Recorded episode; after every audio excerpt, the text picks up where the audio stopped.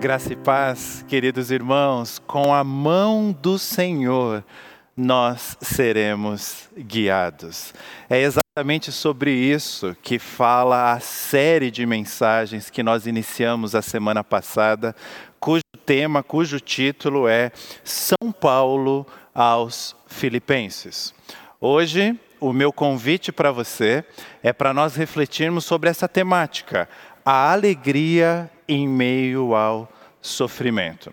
Essa série foi iniciada no domingo passado e nós vamos passo a passo, verso a verso da carta aos Filipenses até meados do mês de novembro. Eu quero convidar você agora a abrir a sua Bíblia no texto-chave da nossa reflexão desta manhã, que é o texto de Filipenses, capítulo 1, versos de 12 a 18. Eu vou ler na versão bíblica que nós utilizamos aqui na IPVM, a Almeida atualizada.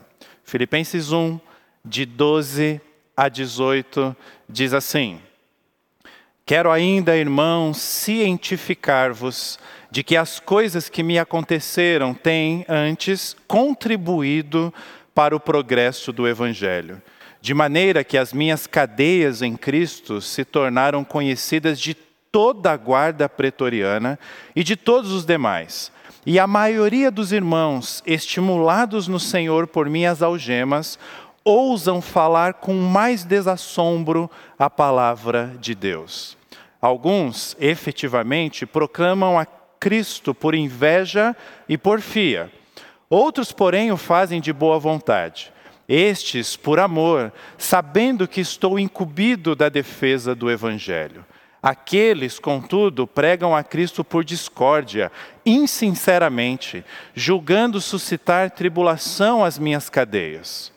Todavia, que importa?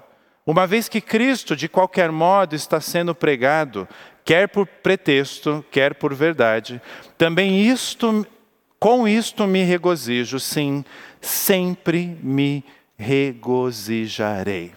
Vamos falar com o Senhor neste momento. Pai querido, nós queremos, ó Deus, nas nossas vidas, esta alegria do apóstolo Paulo uma alegria fruto da plena convicção de que ele estava sendo guiado pelo Senhor, como cantamos agora.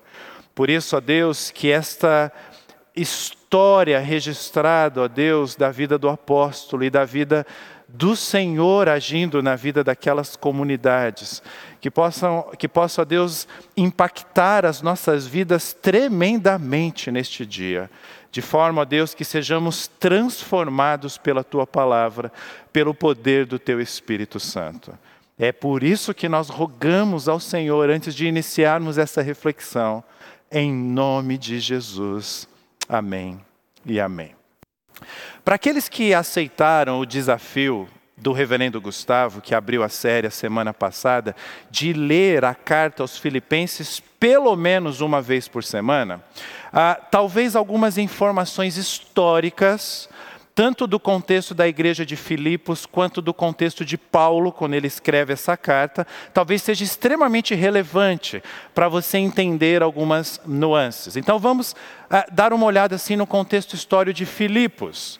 Filipenses, que é o nome da carta, era quem nasceu ou morava na cidade de Filipos. Então surge uma pergunta, pastor, por que essa cidade chamava Filipos? Bom, em 356 a.C., Filipe II, Filipe II é um personagem da história importante grega, porque ele é o pai do famoso Alexandre o Grande.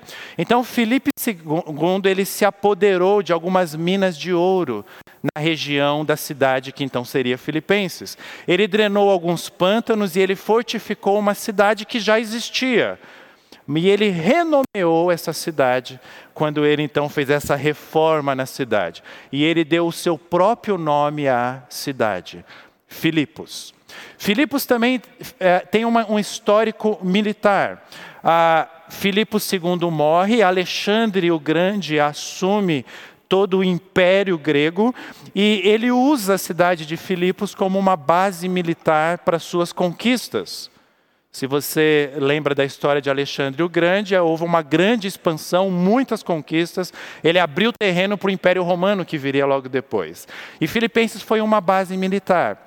Sabe por que, que isso é relevante? Porque isso fez com que os moradores de Filipenses, de Filipos, né, entendessem muito bem o contexto de prisão, de guarda que é apresentado nessa carta do apóstolo Paulo. No século II a.C., é, a região é conquistada pelos romanos e ali se torna um posto avançado do Império Romano, uma cidade forte, uma cidade importante, uma cidade culturalmente grega pelo seu histórico, mas, mas uh, com toda a influência já do Império Romano, ou seja, o que vinha da cidade de Roma uh, ditava o dia a dia da cidade e da vida dos moradores de Filipos. Ali também passava uma via muito importante daquela, daquele momento histórico da humanidade, a Via Ignátia. Era a maior via comercial entre Oriente e Ocidente. Por isso, era uma das melhores cidades naquele período da história em se realizar comércio. E é por isso que nós encontramos no registro bíblico Lídia Lídia era uma comerciante, nós vemos em Atos 16, que ela vendia púrpura tíria, da cidade da Tíria. Ou ela vendia o corante, né, o corante é roxo, né, púrpuro, ou, ele, ou ela vendia roupas tingidas já com esse corante. Agora, sabe o que é interessante quando nós fazemos uma pesquisa histórico-cultural?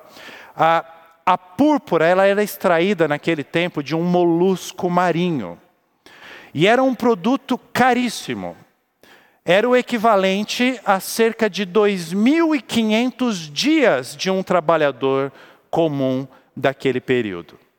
Logo, eu não sei qual é a visão que você tinha de Lídia, mas a, a Lídia atua num ramo não acessível para a maioria das pessoas. Lídia devia por dedução nós podemos imaginar isso, devia viver bem financeiramente. Tanto que ela tem condições de receber o apóstolo Paulo em sua casa, nós vemos isso em Atos 16, e o apóstolo Paulo sempre vinha acompanhado, né? vinha a tropa toda, era o apóstolo Paulo, vinha Lucas, vinha Silas, vinha Timóteo, vinha outros discípulos. Isso faz todo sentido com o fato de Filipos ter sido a igreja que mais ajudou Paulo financeiramente, inclusive bancando uma casa alugada para sua prisão. Nós vamos ver em mais detalhes hoje. A história de Filipos na Bíblia, o reverendo Gustavo já explicou para vocês. É uma igreja que nasce em meados do ano 50 depois de Cristo, segunda viagem missionária de Paulo, contexto de Lídia, ali é o primeiro batismo na Europa, é a primeira igreja na região da Europa. Deixa eu falar um pouquinho com você sobre o contexto de Roma, que é extremamente importante para nós entendermos essa carta e esse trecho de hoje. Ah, Paulo, quando escreve essa carta, ele está preso em Roma. Então, se Filipos nasceu a igreja em meados do ano 50, ele está escrevendo essa carta em meados do ano 60 a 63, que foi o período que ele estava preso em Roma. As pessoas presa, na, presas naquele período histórico, elas estavam presas aguardando um julgamento ou aguardando a sentença final, a condenação. Não era comum naquele período histórico o aprisionamento como um método de punição, como nós temos hoje os presídios. Eles ficavam por um tempo presos, aguardando a, a, a sentença final. Ele escreve essa carta depois de ter recebido a visita de um amigo, de um irmão Epafrodito, nós vamos ver isso nas próximas semanas. Ele provavelmente era membro da igreja de Filipos e muito provavelmente um líder da igreja de Filipos. Ele esteve em Roma por dois motivos: para entregar uma oferta ao apóstolo Paulo, mas ele aproveitou, obviamente, e deu informações para o apóstolo Paulo a respeito do dia a dia da igreja lá em Filipos. Então Paulo resolve escrever esta carta, e muito provavelmente foi o próprio Epafrodito que levou essa carta para, para Filipos, e ele escreve com alguns objetivos. Primeiro, agradecer a oferta, ele é grato àqueles irmãos. Ah, com as ofertas daqueles irmãos, Paulo estava preso numa casa alugada, em Roma. Também para trazer algumas orientações diante de alguns assuntos teológicos, alguns assuntos eclesiásticos do dia a dia da igreja, alguns problemas que Epafrodito tinha dito para ele. Por exemplo, algumas lideranças não estavam se entendendo, havia um problema com alguns judaizantes, nós vamos ver tudo isso no decorrer das próximas semanas. Paulo então ele fala sobre os seus planos, ele cita a vontade de enviar Timóteo, ele tem a expectativa de ser solto em breve, que ele poderia aparecer a qualquer momento, mas principalmente, Paulo escreve com o objetivo de trazer um encorajamento para aqueles irmãos diante das notícias que eles haviam recebido de que Paulo estava preso. Então eu quero que você entenda a ansiedade que muito provavelmente estava na mente e no coração dos filipenses.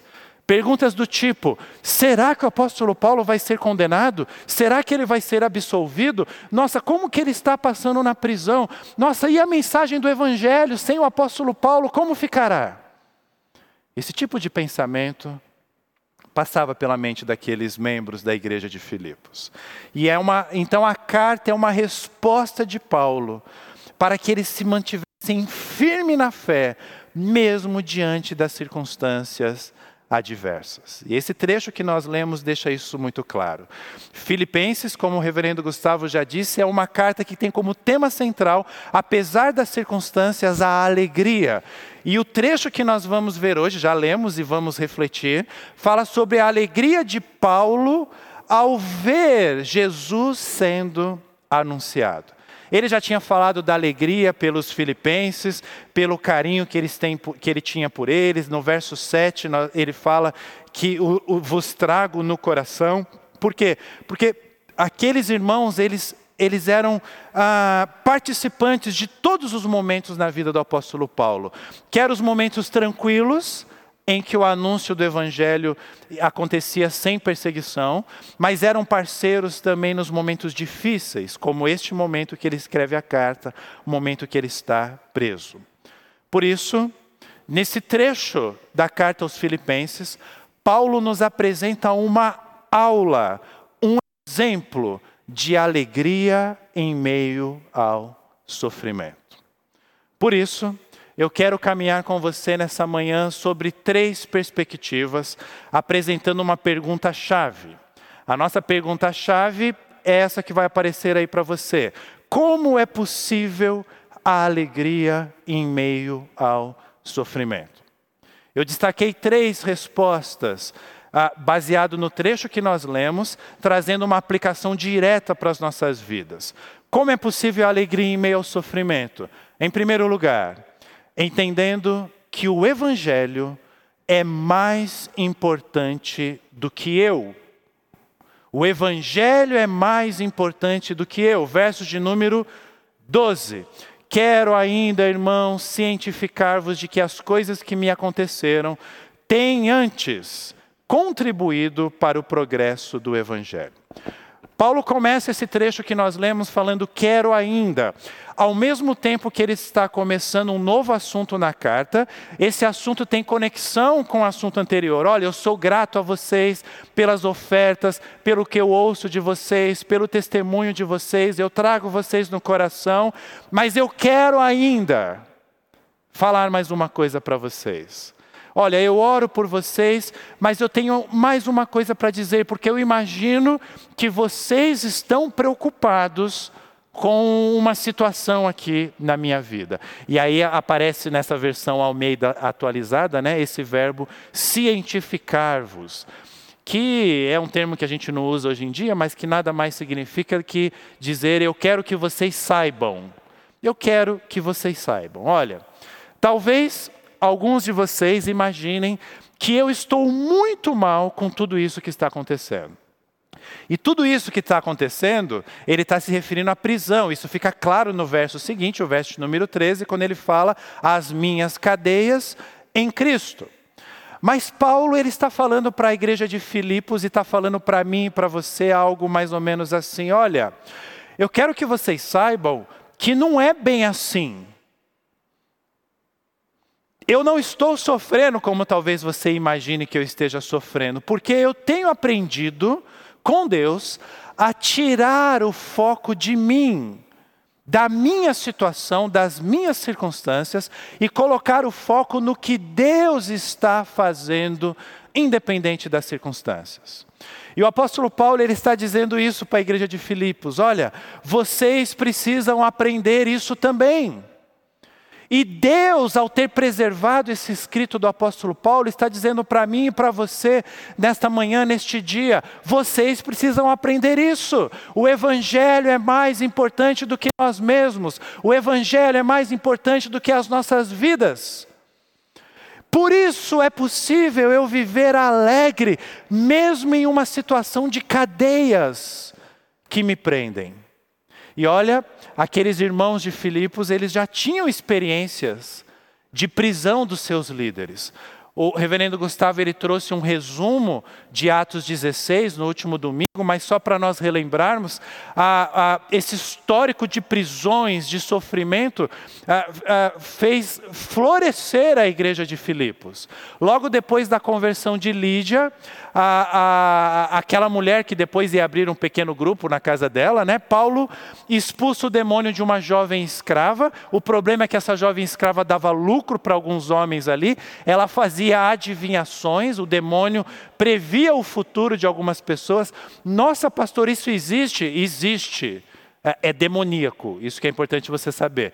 E aí, revoltados, aqueles homens vendo que o lucro de você, deles iriam acabar, olha só o que, que eles fazem: eles mandam tirar as roupas de Paulo e de Silas, eles ficam nus, eles levam uma surra, nus, levam uma surra e são presos.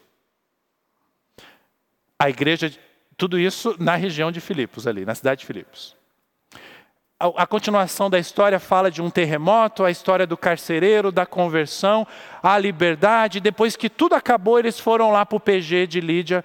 Certamente foi o reverendo Eduardo que, que organizou aquele PG ali. Porque eles estavam ali, estava nascendo a igreja de Filipos. Perceba, aqueles irmãos entendiam o que era sofrimento. A situação de sofrimento por causa do evangelho não era uma novidade para eles, mas ainda assim, sendo discípulos e já tendo vivenciado momentos de dor, eles poderiam estar desanimados, eles poderiam estar sem fé, eles poderiam estar sem esperança, porque talvez naquele momento da história de suas vidas, eles tenham voltado a pensar mais em si mesmos do que nas coisas do reino de Deus. Diante disso, eu tenho que fazer uma pergunta para você que está me acompanhando. O que está acontecendo em sua vida hoje que tem feito você perder a sua alegria? O que? A situação de Paulo era extremamente dramática. As coisas que me aconteceram. Ele está falando da prisão, ela é confirmada no verso 13: minhas cadeias.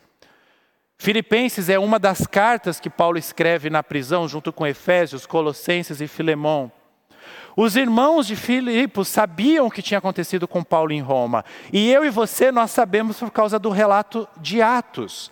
Os últimos capítulos de Atos, eles nos, nos contam essa história. Paulo foi acusado e foi preso injustamente por perseguição dos líderes de Jerusalém. Ele passa dois anos preso na fortaleza de Cesareia. Ali ele é interrogado várias vezes, e nós temos o relato desses interrogatórios do apóstolo Paulo, até que ele diz: Olha, eu sou cidadão romano, então eu apelo para César. Porque Paulo apela para César, ele precisa fazer uma viagem em direção a Roma. Na viagem há um naufrágio. Paulo e todos os tripulantes quase morrem. Eles conseguem chegar em Roma e Paulo fica preso em Roma, aguardando o julgamento, a decisão final do imperador. Esse período leva dois anos. Esse é o resumo do que Paulo está dizendo aqui, as coisas que aconteceram. Ou seja, um dos principais apóstolos da igreja ah, não podia mais andar livre, pregar em qualquer lugar. Pensa na mente do, do, do, dos membros de Filipenses, né, da igreja de Filipos. Eles deviam estar pensando algo do tipo: ah, nosso grande pregador, o grande missionário para os gentios, porque os outros apóstolos falam mais para os judeus, é ele que fala para os gentios. Nós estamos aqui na Europa, em território grego, e agora ah, ele está preso em Roma. Ah, perceba a gravidade do que significava para aqueles irmãos Paulo preso. Agora, não fica pensando só em Paulo e nos filipenses, pensa na sua vida. Situações assim costumam nos desanimar, costumam nos deixar tristes, costumam nos deixar cabisbaixos. Muitas vezes nós perdemos a alegria, às vezes até a alegria de viver. E tiramos ou tentamos tirar a própria vida, lembrando que nós estamos no setembro amarelo. Mas o que eu tenho para dizer para você é de que Deus sempre nos apresenta um contraponto, mostrando o outro lado do nosso sofrimento. Por isso que o apóstolo diz: Mas saibam que, né, é, é o cientificar-vos aí, as coisas que me aconteceram, e aí ele diz: tem antes contribuído ele contrapõe o pensamento ordinário da maioria das pessoas naquele momento ali. Paulo sabe que com este tem antes, a, aquilo que a maioria das pessoas pensam sobre o, o sofrimento é de que o sofrimento não apresenta nenhum valor. Mas Paulo está dizendo: olha, vocês estão errados. Este meu sofrimento tem antes contribuído. Esse não é o pensamento da maioria das pessoas em momentos difíceis na vida. O nosso foco, em geral, raramente está no positivo. Quando nós passamos por adversidades, nós pensamos numa situação ruim, nós pensamos negativamente. Quer ver? Faça um teste aí com você. Se você fosse preso hoje por um motivo relacionado pelo fato de você ser cristão, como você estaria nesta manhã de domingo no presídio aqui da cidade do estado de São Paulo? Quais seriam os seus sentimentos? Quais seriam as suas emoções? O que, que você pensaria sobre as pessoas? O que, que você pensaria sobre Deus? Se isso acontecesse com você, você preso pelo fato de você ser cristão. É por isso que o contribuído que aparece aqui no texto, no escrito do apóstolo Paulo, é no sentido de que, olha, estas circunstâncias, as circunstâncias da vida do apóstolo, têm ajudado o progresso do evangelho.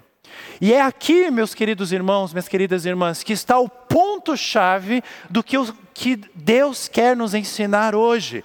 O segredo da alegria de Paulo estava em colocar Deus acima como algo mais importante do que a sua própria vida. Ah, pastor, mas isso era Paulo, eu não sou assim. Ok? Mas lembre-se que eu estou falando de um homem que conseguia estar alegre mesmo estando preso injustamente. Você também é assim? Como você lida com os desafios da sua vida? Como você lida com aquelas expectativas que você tinha sobre algumas coisas quando elas não são correspondidas? Como você lida quando a sua vontade não é feita. E aqui vale uma informação histórica, está lá no livro de Atos. O que Paulo desejaria estar fazendo naquele momento era estar na Espanha. Ele iria passar por Roma, mas o seu destino era a Espanha, para pregar o evangelho na Espanha. Mas Deus colocou ele preso em Roma por dois anos. O ponto aqui é: Paulo não perdeu a alegria por causa disso. Claro, não há alegria em estar preso, mas há alegria em perceber um plano de Deus em meio ao nosso sofrimento. Por isso, o segredo da alegria do apóstolo não está em buscar benefícios para a sua própria vida. O segredo da alegria de Paulo está em buscar alegria em ver o evangelho sendo anunciado, porque foi esta missão que Jesus nos deixou, foi a última palavra de Jesus antes dele subir aos céus. Entenda isso, meu querido irmão, minha querida irmã. Não há como você ser feliz na sua vida se você depositar a sua felicidade somente nos benefícios pessoais para a sua vida. Você é mais do que isso. Você foi chamado para algo maior. E enquanto você não perceber isso, você vai viver resmungando com tudo, com todos, como um chato, como uma chata, se achando a pessoa mais infeliz do mundo. Seu problema é que você ainda não entendeu que o Evangelho é mais importante do que você. Nós precisamos entender que a reputação do Evangelho é maior e mais importante do que a nossa reputação. Agora, deixa eu falar para você. Eu não sou melhor do que você. Eu também tenho dificuldades para entender isso.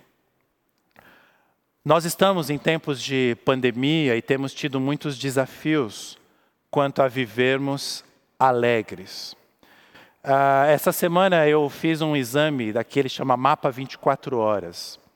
Eles colocam uma máquina que fica apertando o seu braço, medindo sua pressão de 15 em 15 minutos por 24 horas. E aí, quando eu fui no hospital colocar o equipamento, a enfermeira me avisou. Ela falou: Olha, você pode ter alguma dor de cabeça, algumas náuseas. Eu olhei assustado assim para ela: Quê? Eu, eu, eu, tenho um monte de coisa para fazer. Ah, não, mas, mas ó, se você tiver, você registra aí no seu relatório. Mas não é que o equipamento vai te causar isso, não. Eu falei, ah, tá bom. Adivinha o que aconteceu? 24 horas de enxaqueca, náuseas, não dormir, tudo por causa daquele aparelho no meu braço. Aí no dia seguinte, no grupo do WhatsApp da família, ah, que tem pais, sogros, né, é, é, sobrinhos, tios, tia, tá todo mundo lá. Ah, eu tava, o que, que eu estava fazendo? Eu estava falando sobre a minha situação de sofrimento e eu estava resmungando. Aí uma pessoa, não sei se foi minha mãe ou se foi minha sogra, ela falou assim, ah, já estava no dia de retirar, né? E ela falou, não, mas, mas já já está acabando, né? Você já vai tirar. Aí eu escrevi algo mais ou menos assim, ah, sim, mas me deixa, porque eu gosto de resmungar. eu estava eu revoltado com as últimas 24 horas. E aí foi curioso que quando eu fui retirar o equipamento, eu ia encontrar aquela enfermeira que tinha me avisado: olha, não vai acontecer não, mas se acontecer. E aí eu entreguei um relatório para ela de duas páginas, porque todas as sensações que eu tive durante aquelas 24 horas eu fui anotando. Ela levou um susto, né? E aí a, a expressão dela foi a seguinte: misericórdia. Aí eu olhei para ela, assim, eu pensei, essa mulher é crente, né? E, e, houve uma, uma empatia diferente ali, quando nós percebemos que os dois eram cristãos. Às vezes, meus irmãos, nós não percebemos, mas nas pequenas situações do nosso dia a dia, Deus coloca diante de nós pessoas para nos fazer voltar ao foco do que é mais importante para a nossa alegria. Isso nos leva ao nosso segundo ponto. A nossa pergunta-chave é: como é possível a alegria em meio ao sofrimento? Em segundo lugar, entendendo que as pessoas são mais importantes do que os meus planos. O texto bíblico continua assim: as coisas que me aconteceram têm antes contribuído para o progresso do Evangelho. Aí vem o 13, de maneira que as minhas cadeias em Cristo. Aí continua: se tornaram conhecidas de toda a guarda pretoriana e de todos os demais. E a maioria dos irmãos, estimulados no Senhor por minhas algemas, ousam falar com mais desassombro a palavra de Deus. Só até aqui por enquanto. Para nós sermos felizes, nós precisamos aprender a enxergar o nosso dia a dia sobre a perspectiva do que Deus está fazendo. Enquanto nós buscarmos a nossa felicidade em coisas que nós podemos fazer para sermos alegres na vida, nós seremos infelizes, na verdade. Enquanto nós não percebermos que a alegria não está nos meus planos, que na maioria das vezes são egoístas, são pensando nos meus benefícios, enquanto eu não entender, eu não perceber que a minha alegria não está nesses planos egoístas, mas está nas pessoas que estão ao meu redor, enquanto eu não perceber isso, eu vou continuar resmungando o tempo todo. Enquanto eu fico desiludido, ai, os meus planos para 2020 não estão dando certo. Enquanto eu ajo assim, eu fico cego para as pessoas que Deus colocou ao meu lado, literalmente ao meu lado. Se eu focasse a minha vida nelas, eu seria verdadeiramente feliz. O apóstolo Paulo ele entendeu por que, que Jesus nos chama para amar a Deus e amar ao próximo. Ele entendeu que quando nós saímos desse foco, nós somos infelizes. Por isso que ele lida com sofrimento com alegria. E Deus deu alegria ao apóstolo Paulo de atingir dois grupos de pessoas. Primeiro grupo de pessoas foi um grupo fora da igreja. O verso de 13 diz: a guarda pretoriana e todos os demais. A situação do apóstolo Paulo despertava curiosidade de quem não era discípulo de Jesus. Nós podemos imaginar as pessoas vendo aquele homem fazendo questionamentos do tipo: ele está preso por causa da sua fé? Ah, quer dizer que se ele negasse esse Cristo, se ele negasse a sua fé, ele não estaria preso? Então eu quero conhecer que fé que é esta, porque ele é um homem letrado, ele é um cidadão romano, ele fala mais de uma língua. Ele é inteligente. Ele tem pessoas poderosas ao redor dele. E ele não nega essa fé. Eu já falei para vocês um pouco do contexto, né? Paulo está preso em uma casa alugada. Então, é o que nós chamamos hoje de prisão domiciliar. Esse era um privilégio para quem era cidadão romano, mas não só isso, para quem tinha o favor dos governadores. Paulo tinha o favor de Festo e de Agripa. Também ele tinha, a, a, aconteceu daquele período em que ele foi preso, em que o prefeito pretoriano era um homem honesto, um homem justo, de nome Afrânio. Agora, irmãos, não era barato manter aquela estrutura.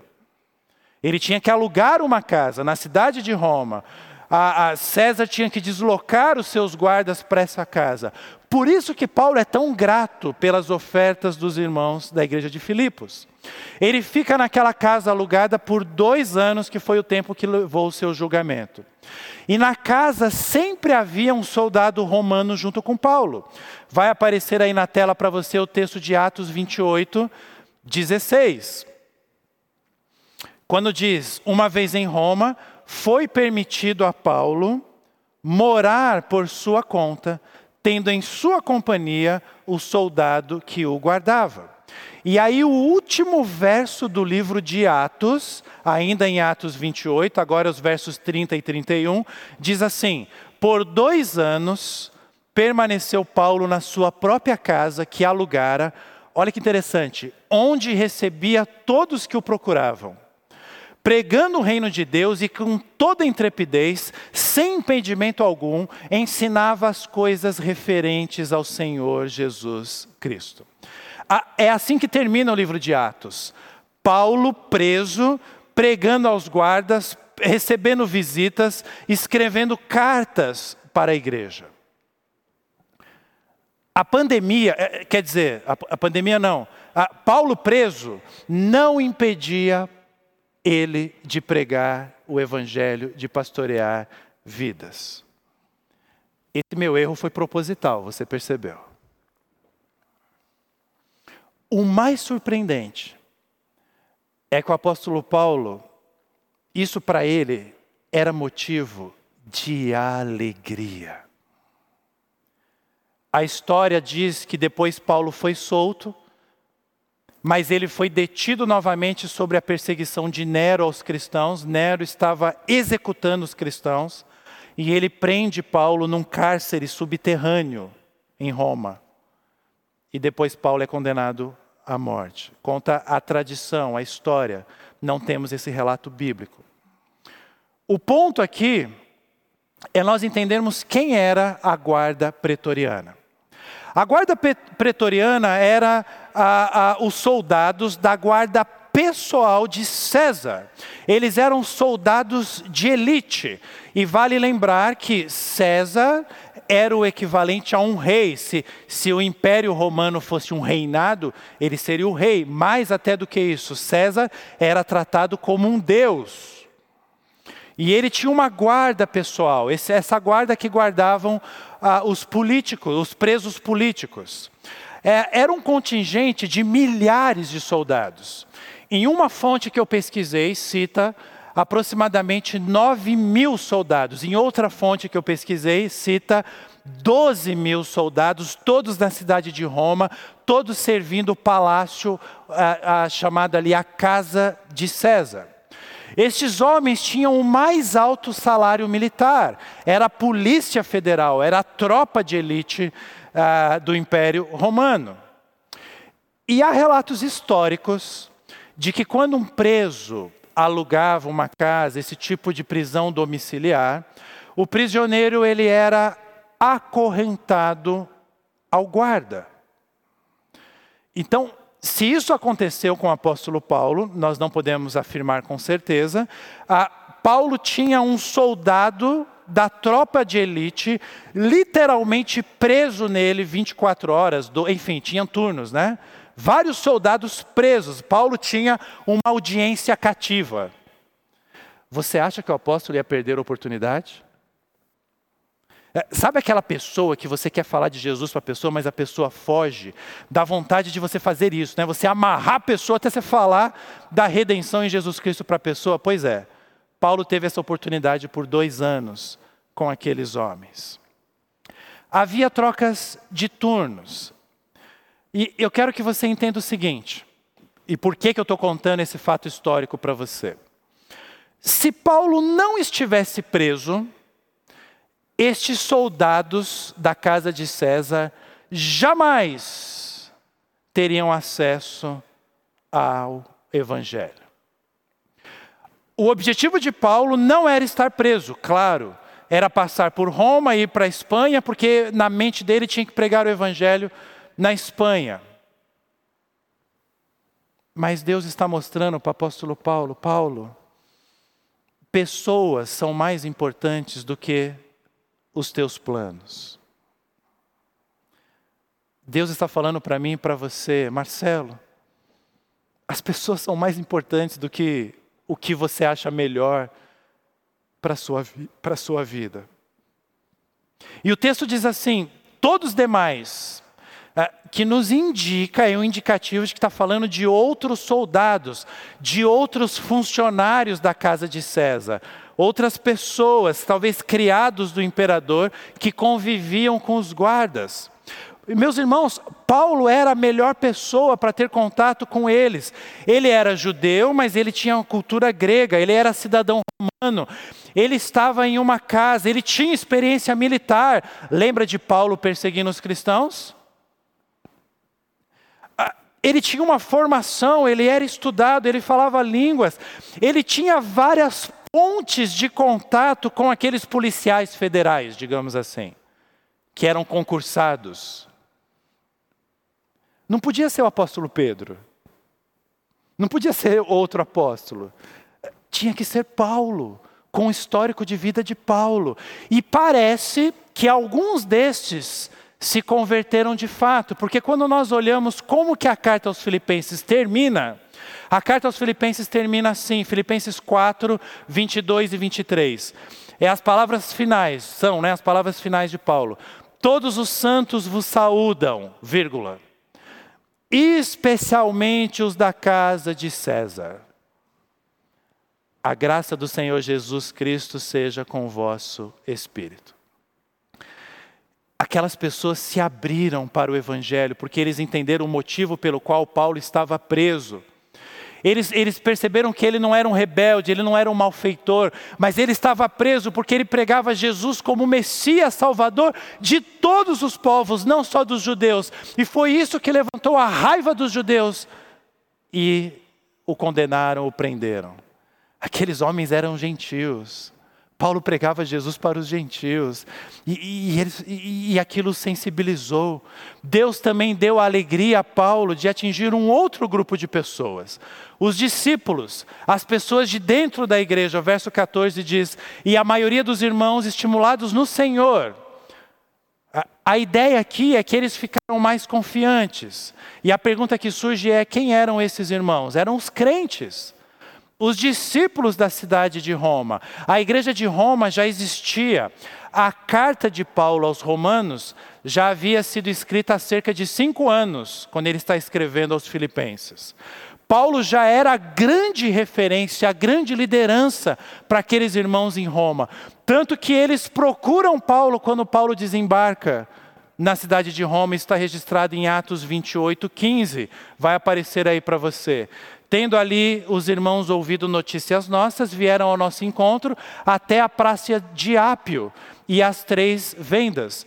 Vendo-os Paulo e dando por isso graças a Deus, sentiu-se animado. Nós estamos falando de uma igreja na cidade de Roma forte, mas uma igreja sobre muita perseguição do Império Romano.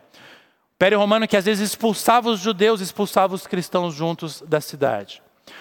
E a chegada de Paulo traz encorajamento para aquelas pessoas, mesmo sabendo que ele chegava na condição de um preso. Todo aquele drama na vida do apóstolo Paulo avivou a fé daqueles irmãos. Paulo estava preso nessa casa alugada, então ele podia receber pessoas. Ah, nós podemos imaginar que o que acontecia naquela casa era como que um culto. Os discípulos de Roma iam lá para a casa alugada, estava lá o soldado da guarda pretoriana também, e Paulo pregava, e talvez eles cantassem, e talvez a ceia era servida. Isso era possível, porque ele podia receber visitantes. Então, esses homens, essas mulheres, eles foram estimulados pelo exemplo de Paulo e fizeram a seguinte pergunta para si mesmos: Nós vamos ficar com medo? Da perseguição do Império Romano, olha o nosso maior apóstolo aqui, ele está preso e está anunciando o Evangelho. Pessoas são mais importantes do que os meus planos. Não porque eu posso mudar a vida delas, nós não somos super-heróis, mas porque Deus pode. É por isso que o apóstolo Paulo faz questão de enfatizar no verso 14 essa expressão: estimulados no Senhor. Ele, nove vezes na carta ele vai usar essa expressão, no Senhor. Porque o foco de Paulo está sempre em Deus, não nele. Ele não quer se vangloriar por ser um mártir, ele não quer que as pessoas tenham pena dele por estar sofrendo. Na verdade, ele afirma que não está sofrendo. Paulo, então, ele afirma que essas pessoas estão sendo estimuladas no Senhor. Elas estão sendo motivadas por Deus. Elas se tornaram mais confiantes em Deus. E qual o efeito desse estímulo na vida daqueles cristãos? Verso 14: Estimulados no Senhor por minhas algemas, ousam falar com mais desassombro a palavra de Deus. Eles passaram a anunciar a mensagem, o evangelho, com mais determinação, sem medo. Imagina a alegria no coração de Paulo ao saber disso. Você, imagina a alegria na sua semana, naquela semana difícil que você teve, uh, se algo semelhante acontecesse com você. Você saber que uma pessoa foi estimulada por Deus a anunciar o Evangelho como resultado de alguma circunstância difícil que você está vivendo e pela forma com que você está reagindo a essa circunstância. Por isso que a minha pergunta para você nessa manhã permanece: onde você tem depositado a sua alegria? Nos seus planos ou na vida das pessoas que estão ao seu redor. Deixa eu dar uma ilustração para tentar te ajudar. Não sei aí no bairro que você mora, aqui na Vila Mariana e nos bairros vizinhos essa semana, nós tivemos em alguns dias, os dias mais quentes dessa semana, uh, um, um ataque nos nossos lares daqueles bichinhos de luz. Alguns chamam siriri, outros chamam sarará, outros chamam aleluias, aqueles bichinhos de luz.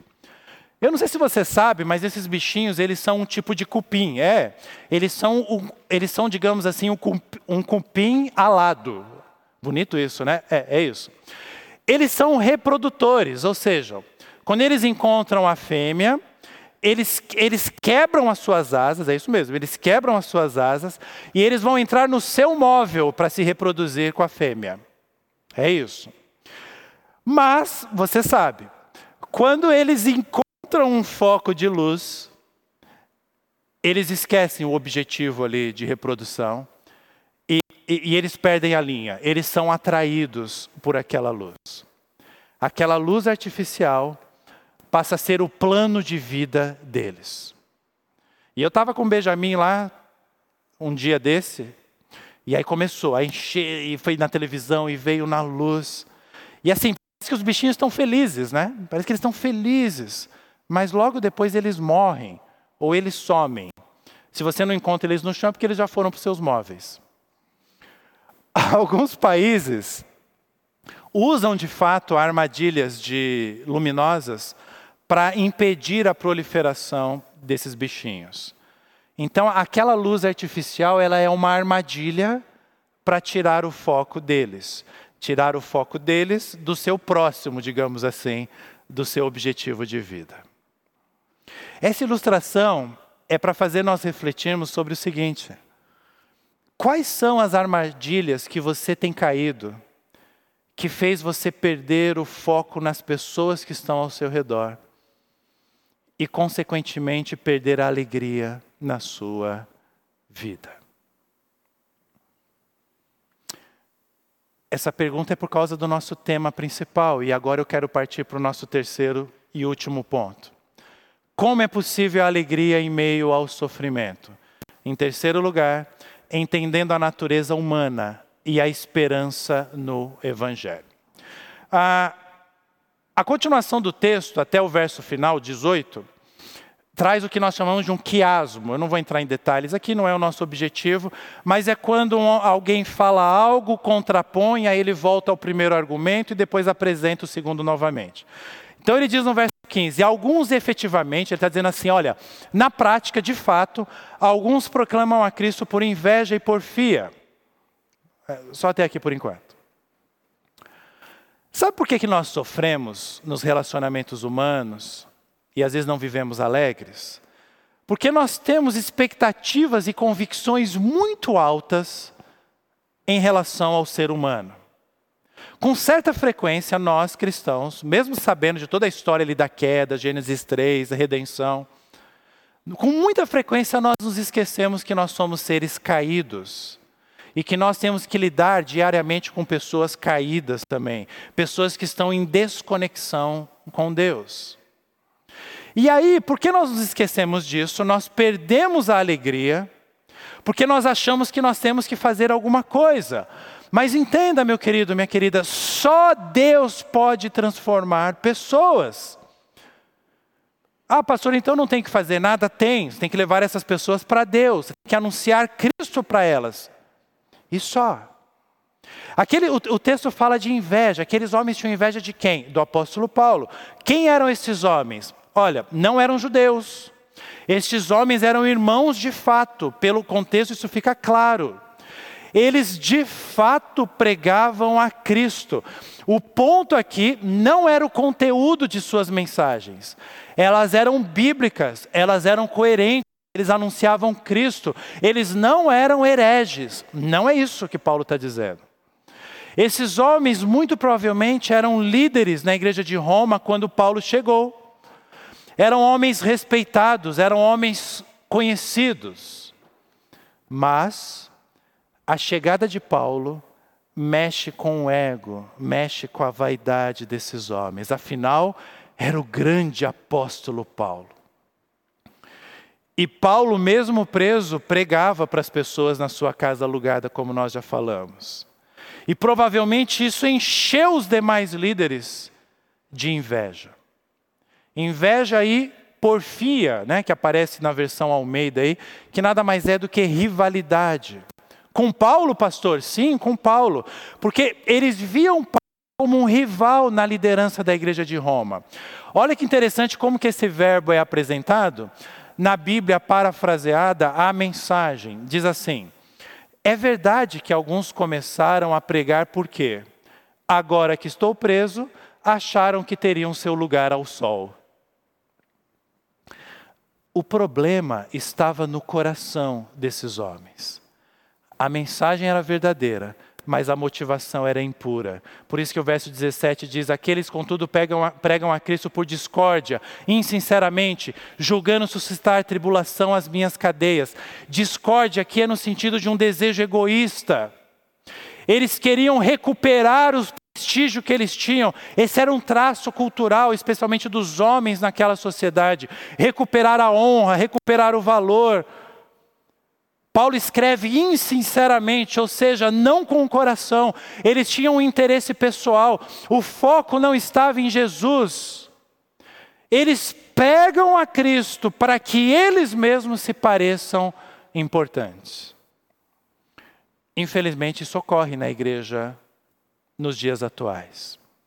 Isso ocorre entre, entre igrejas, isso ocorre na mesma igreja, isso ocorre com pastores, isso ocorre com líderes de ministérios, isso ocorre com todos que servem.